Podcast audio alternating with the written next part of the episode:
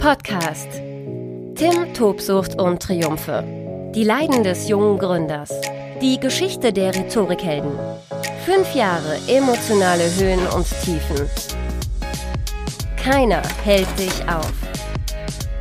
Mit Tim Christopher Gasse, Gründer der Rhetorikhelden.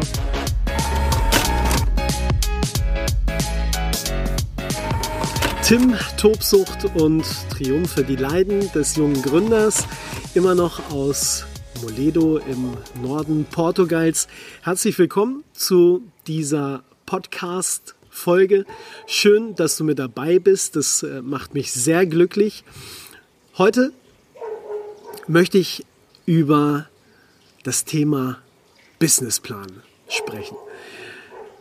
Wenn du dich mit dem Thema Selbstverwirklichung, Eigenständigkeit ähm, schon mal beschäftigt hast, dann wird dir vermutlich das Thema Businessplan äh, schon mal über den äh, Weg gelaufen sein. Du wirst dich da sicherlich ähm, schon mal mit beschäftigt haben. Im Internet gibt es äh, viele tolle Seiten, auf denen ausführlich erklärt wird, was so ein Businessplan alles beinhaltet, was der können muss. Äh, und das Zweck des Businessplans ist natürlich, irgendwann dann auch mal von irgendjemandem Geld zu bekommen. Geld für den Schabernack, den man da irgendwann anstellen möchte. Geld für das Projekt, das ich umsetzen möchte. Geld für die Firma, die ich mir ja in meinen Gedanken äh, gleich zu Beginn als äh, ganz, ganz äh, fantastisch, als den nächsten Weltkonzern ausmale. Dafür gibt es den Businessplan. Aber natürlich, du weißt, in diesem Podcast geht es auch viel um die Emotionen des Gründens. Nirgends kannst du wirklich nachlesen äh, oder, oder auch nachhören, was so ein Businessplan äh, mit dir macht. Ich bin ja auch immer ein Freund der klaren Wortwahl. Ich glaube, zwischenzeitlich ist mir dieser Businessplan so auf die Eier gegangen, dass ich eigentlich schon gar keinen Bock mehr auf Selbstständigkeit hatte. Also zwischenzeitlich war ich sowas von unfassbar ähm, frustriert, dass ich gedacht habe, boah, ey, was für eine Scheiße tust du dir da eigentlich an? Ähm, ich kann mich erinnern, damals, ähm, als ich diesen Businessplan vor ungefähr sechs Jahren ähm, angefangen habe, äh, da hat ein Freund sich das mal durchgeblättert und hat zu mir gesagt, ey du ganz ehrlich, also meine Doktorarbeit, also die ist da aber ein feuchter Furz dagegen, äh, gegen, gegen deinen Businessplan. Ich glaube, wir reden über ähm, 70, 60, 70 Seiten ungefähr ähm, Kreativteil und nochmal ungefähr 30 Seiten Zahlenwerk. Und bis das Ding fertig war, das hat gedauert. Also das war wirklich ähm, ein Brett, diesen, diesen Businessplan zu erstellen. Mhm. Natürlich war mir damals klar, dass es, dass es wichtig ist, ähm, so einen Businessplan zu schreiben. Die eigentliche Bedeutung, die ist mir aber, glaube ich, erst viel, viel später klar geworden. Warum so ein Businessplan eigentlich wichtig ist. Und inzwischen habe ich zwei geschrieben und bei dem zweiten Businessplan habe ich auch schon ähm, daraus gelernt, was ich beim ersten Mal für Fehler gemacht habe, beziehungsweise ähm, was ich eigentlich gleich besser machen kann das Wichtigste erstmal vorneweg. Ich glaube, es ist ein Fehler zu denken, dass ein Businessplan besser wird, je länger er ist. Je länger, desto besser ist falsch. Ich habe das nämlich gemerkt, als ähm, ich diesen Businessplan bei meiner Bank sehr, sehr konservativ, bei meiner Hausbank, der Sparkasse, eingereicht habe. Und da habe ich dann äh, mit dem Bankberater zusammengesessen und er hat mir zehn Fragen gestellt und ich habe zehnmal gesagt, steht doch alles drin, steht doch da drin. Ja, sprich, der hat das Ding natürlich gar nicht durchgelesen. Der hat das Ding durchgeblättert bei mir ging es damals um eine Summe von, von 50.000 Euro. Ich meine, das ist jetzt auch ähm, definitiv ähm, verkraftbar für eine Bank, vorsichtig formuliert. Ähm, ich glaube, es gibt Gründer, da geht es um ganz, ganz andere Beträge in den sechsstelligen, in den siebenstelligen Bereich. Nichtsdestotrotz ist mir da aufgefallen, der hat da gar nicht reingeguckt. Er hat das durchgeblättert, war aber so zahlenfixiert, dass er viele inhaltliche Dinge ähm, gar nicht gesehen hat. Da habe ich mir schon gedacht, also diese monatelange Arbeit, die hättest du dir auch sparen können. Also das war damals so ein erster Gedanke. So im Nachgang kann ich auch sagen, ich habe das ähm, recht pfiffig angestellt. Natürlich habe ich den nicht nur in meiner Freizeit geschrieben. Ich war damals ähm, Reporter ähm, beim Fernsehen. Natürlich war es oftmals so, dass ich nach ähm, meiner 8-Stunden-Schicht nach Hause gekommen bin und noch drei, vier Stunden auf dem Sofa gesessen habe und an diesem Businessplan rumgedoktort habe. Ähm, aber ich habe auch in der Tat vieles während der Arbeitszeit gemacht. Das ging damals, wenn man so, äh, ich sag mal, ganz gut in seinem Job angekommen ist und sich seine Aufgaben auch so hin und her schieben kann und weiß, wo man so ein bisschen Zeit rausholen kann. Das habe ich definitiv gemacht und habe äh, in der Redaktion die eine oder andere Seite schreiben können. Ich glaube, ich hatte damals kein schlechtes Gewissen. Ich habe heute auch kein schlechtes Gewissen. Es gibt ja auch Gründe, warum man kündigt. Vor allen Dingen, weil man natürlich der Überzeugung ist, habe mir oftmals ordentlich den Arsch aufgerissen, habe alles gegeben und die Wertschätzung, die ich von euch bekomme, ist ungefähr bei null. Vielleicht kennst du das von deiner Arbeit als Angestellter. Äh, oftmals ist es ja auch so, ich verkaufe meine Seele fürs Unternehmen, habe unfassbar viel Stress, eine unfassbar große Belastung, bin unzufrieden, stelle mir auch die Frage, wie geht's weiter? Du wirst dir sicherlich diese Fragen auch schon mal gestellt haben, sonst hörst oder siehst du diesen Podcast vermutlich nicht. So war es auch bei mir und deswegen habe ich gedacht, so scheiß drauf, ich nehme mir hier meinen Freiraum bei der Arbeit. Ich habe ein gutes Gewissen, dass ich hier echt viele Jahre lang einen echt geilen Job gemacht habe. Habe ja, ich will jetzt nicht sagen, habe einen Appel und ein Ei verdient, aber äh, konnte mir jetzt auch ein einigermaßen gescheites Leben ermöglichen, aber zur Seite legen ging leider nicht. Deswegen hatte ich da kein, kein schlechtes Gewissen. Also muss jeder mit sich selber ausmachen. Ich bereue das ähm, eigentlich überhaupt nicht. Was mir aber im Nachgang viel, viel klarer geworden ist, wie wichtig es ist, seine Gedanken runterzuschreiben. Das Ganze wirklich mal aufzuschreiben. Weil dann merkst du nämlich wirklich, wie weit deine Idee entwickelt ist oder ob es vielleicht sogar eine Schnapsidee ist. Tim Christopher Gasse, Gründer der Rhetorikhelden. Wir emotionalisieren Weiterbildung. Seminare und Learn-Events. New Work and Learn. Tim, Tobsucht und Triumphe. Ähm, das war mir im Vorfeld gar nicht so klar, sondern das kam äh, immer weiter von, von Seite zu Seite. Äh, auch in Bereichen, wo ich für mich selber eigentlich total sicher war, dass ich da die absolute Klarheit habe, was ich in der Selbstständigkeit anstelle. Und plötzlich merkst du dann, scheiße, du kriegst es nicht aufgeschrieben. Wie wirst du es zum Beispiel dann aber auch dem, dem Bankmenschen ähm, erzählen oder wem auch immer, äh, von dem du Geld haben möchtest, was dein Plan ist, was du umsetzen möchtest, was deine Alleinstellungsmerkmale, deine Besonderheiten sind, ähm, wie du im Markt, im Haifischbecken bestehen möchtest. Und du kriegst es selber nicht mal aufgeschrieben.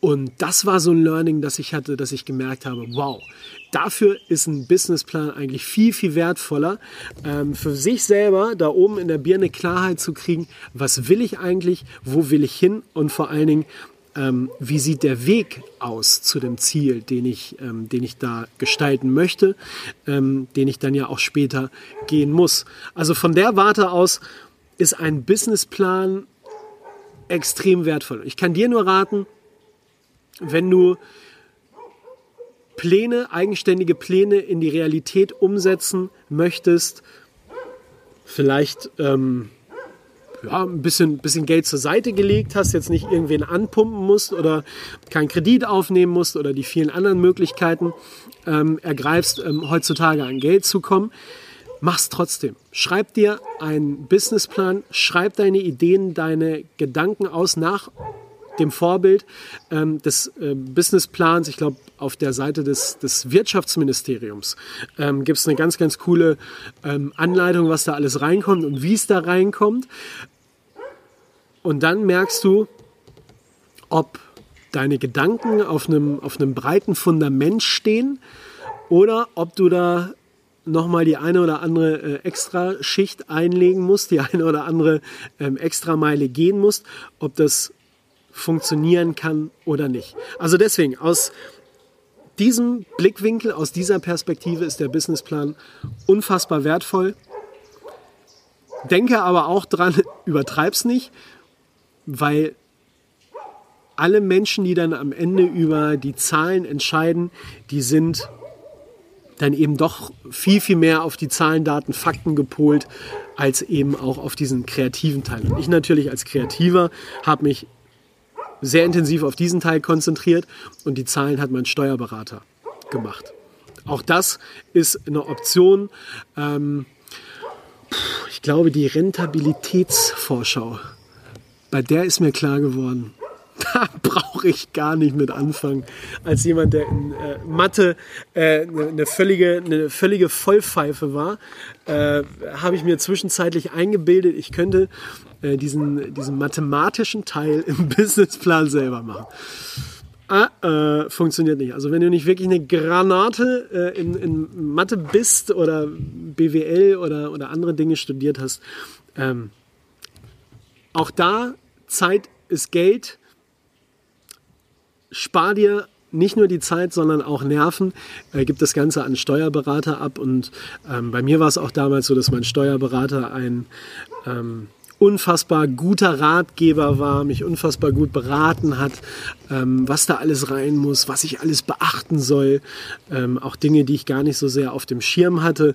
Ähm, such dir definitiv einen Steuerberater, weil ansonsten kann das ähm, Ganze voll nach hinten losgehen. Also mir hat es ähm, Klarheit gegeben und auch das macht ja ein Stück weit glücklich und zufrieden, gerade in Zeiten, wo man ja auch ein Stück weit am, am, auf dem Zahnfleisch geht. Ne? Du musst überlegen, du bist in einem Job, es gibt einen Grund, warum du diesen Businessplan schreibst, weil du einfach keinen Bock mehr auf deinen jetzigen Job hast. Musst das aber alles eben nebenbei machen, ne, weil du dir halt eben auch nicht immer diesen Freiraum schaffen kannst, das mal während der Arbeitszeit zu machen. Und da ist alles wichtig, was aufbaut oder alle Stressfaktoren, die damit reinwirken, die du irgendwie so von dir wegschieben kannst, die sind ähm, eben auch unfassbar wichtig. Ich habe einen zweiten Businessplan geschrieben, der war deutlich kompakter. Es ging da auch nochmal um die Neuausrichtung der Rhetorikhelden. Ich habe zu Beginn die Rhetorikhelden komplett ähm, alleine geführt. Ich äh, war der Trainer, ich war der Geschäftsführer, ich war der Marketingmensch, ich war die Reinigungskraft etc. pp. Ich habe alles selbst gemacht und irgendwann habe ich dann an einem wunderbaren Ort im äh, Norden Portugals die Entscheidung getroffen, du brauchst Mitarbeiter, du kannst das alles nicht mehr alleine stemmen. In einer weiteren Podcast-Folge werde ich dir über das fehlende Puzzleteil äh, berichten, das fehlende Puzzleteil, ähm, die fehlende Trainings- und Seminarlocation. Und wenn du diese Pläne im Kopf hast und weißt, so du brauchst so eine Seminarlocation und du brauchst Mitarbeiter, das sind dann eben die Kosten, die halt richtig reinhauen. Personalkosten, ähm, aber auch Mietkosten, Einrichtungskosten die Mitarbeiter müssen auch ja mit irgendwas arbeiten. Also plötzlich geht es dann um, um ganz, ganz andere Beträge. Ich habe ein zweites Mal einen Businessplan geschrieben, äh, habe mich auch dann echt schon drauf gefreut. Ich habe mich total drauf gefreut, weil ich mich auf der einen Seite auf den, äh, auf den Kreativbereich konzentriert habe und gesagt habe, lieber Steuerberater, so und so ist es. Ich habe grob ausgerechnet, wie viel Kohle ich brauche und habe einfach nur gesagt, mach, aber lass mich mit dem Scheiß zufrieden. Ich habe da überhaupt keinen Bock drauf, mich da nochmal mit irgendwelchen Zahlenwerken zu beschäftigen mach einfach so, dass es, äh, dass es am Ende geil wird. Und auch dieser Prozess ähm, oder diesen Prozess bei dem zweiten Businessplan habe ich viel, viel mehr äh, wertgeschätzt. Da wusste ich gleich von vornherein, yo, du hast eine super Idee und ähm, auch da möchte ich drüber erzählen in einer weiteren Folge dieses Podcasts, ähm, wie kompliziert das Thema Raumvermietung ist.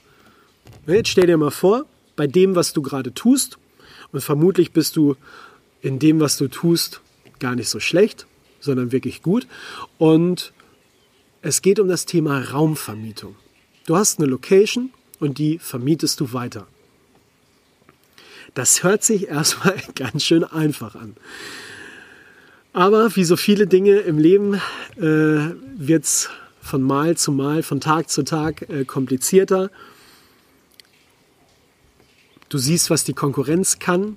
Du willst genauso sein wie die Konkurrenz. Du willst besser sein, natürlich, als du, die Konkurrenz. Und plötzlich siehst du selbst bei der Raumvermietung unfassbar viele Details. Und die Details ergeben dann plötzlich ja, eigentlich eine, eine eigene Firma, sozusagen.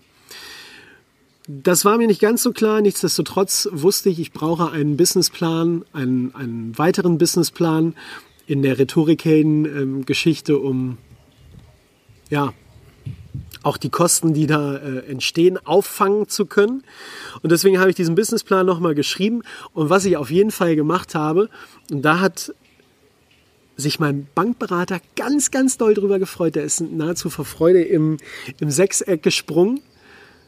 Ein Businessplan to go. Die wichtigsten Zahlen auf zwei Seiten was will ich eigentlich, wie viele Mitarbeiter und was ist bislang passiert. Also sprich die ganz, ganz einfachen Zahlen, äh, die selbst ich noch auf die Kette bekommen habe. Ja, und da hat er sich, da hat er sich wirklich äh, gefreut, weil ich habe ja aus der ersten Nummer gelernt, dass äh, auf Seite 50 Kreativteil guckt kein Bankmensch, sondern da geht es äh, um die Zahlen. Ich klopfe hier mal auf Plastik. Vor mir steht ein kleiner Plastiktisch. Ich musste diesen Businessplan nie aktivieren.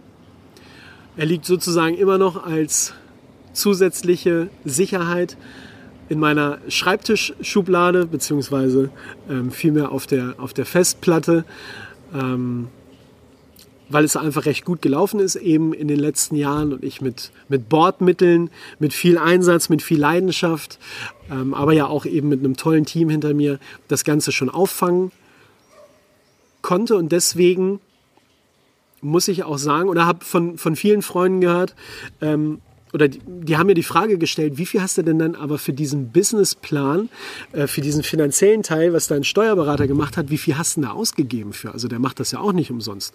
Und in der Tat waren das, glaube ich, 2.000, 3.000 Euro, die ich dem Steuerberater dafür gezahlt habe. Ähm, natürlich, der Außenstehende würde jetzt sagen, äh, 2.000, 3.000 Euro in den Wind ich verbuche das immer so äh, unter meiner persönlichen Kostenstelle Forschung und Entwicklung. Und das waren 2.000, 3.000 Euro für unfassbar viel Sicherheit. Und ich habe ja äh, eben diesen, diesen Businessplan nicht aktivieren müssen. Das bedeutet, der emotionale Faktor ist hier auch viel, viel wichtiger zu sagen, oh, ich muss da jetzt nicht Schulden in sechsstelliger Höhe, weil in die Richtung wäre es nämlich gegangen, ähm, aufnehmen, sondern ich kriege das aus den, aus den Seminareinnahmen, also das, was ja die Rhetorikhelden vorwiegend auszeichnet. Ich kriege das auch aus diesen Einnahmen gestemmt, auch wenn das vielleicht nicht ähm, immer ganz einfach ist oder auch in den letzten äh, Jahren nicht ganz einfach war. Das hat geklappt und es ist immer noch ein sehr, sehr gutes Gefühl, diesen Businessplan in der Schublade zu haben, dass wenn eben auch mal schlechte Zeiten kommen, ähm, das schon eine fantastische Grundlage ist, man den so ein bisschen überarbeiten kann, aber eben nicht bei Null anfangen muss. Es gibt Sicherheit und ja, gerade Sicherheit ist ein wichtiger Wert, ein wichtiger Wert für den jungen Gründer, um die Leiden, wenn dann das nächste Leid wieder auf dich zurollt, einigermaßen äh, zu lindern. Deswegen kann ich dir nur sagen, egal ob du Kohle brauchst oder nicht, schreib deine Gedanken auf, weil du dich selber überprüfst, ob der Plan, die Vision, die du hast, ob das alles funktioniert, ob das geil werden kann oder ob es da schon hakt, weil dann musst du nämlich definitiv nachjustieren. Ich bin mir sicher, du bist inspiriert, voller Tatendrang. Vielleicht hast du äh, jetzt gerade einen, einen coolen Gedanken, den du aufschreiben möchtest oder beginnst morgen damit, dir deine, deine ersten Gedanken aufzuschreiben. Selbst wenn du sagst, Mensch, ich weiß noch gar nicht, ob es irgendwann mal die Selbstständigkeit wird. Du bist in einem Angestelltenverhältnis, kannst dir das gar nicht vorstellen. Ja, schreib's doch trotzdem mal auf. Tu doch einfach mal so, als wenn du dich definitiv selbstständig machen möchtest, auch wenn es erstmal gar nicht dein, dein, dein Bestreben ist. Aber vielleicht wird dieser Businessplan dann irgendwann so rund und so ein geiles Werk, dass du noch mehr Schub empfindest, Schub bekommst, dass du sagst, ja, da spricht doch gar nichts mehr dagegen. Und morgens schaust du in den Spiegel und sagst, ich mache mich selbstständig. Keiner hält dich auf. Tim Tobsucht und Triumphe. Die Leiden des jungen Gründers mit Tim Christopher Gasse. Alle Folgen auf rhetorikhelden.de slash ttt-podcast.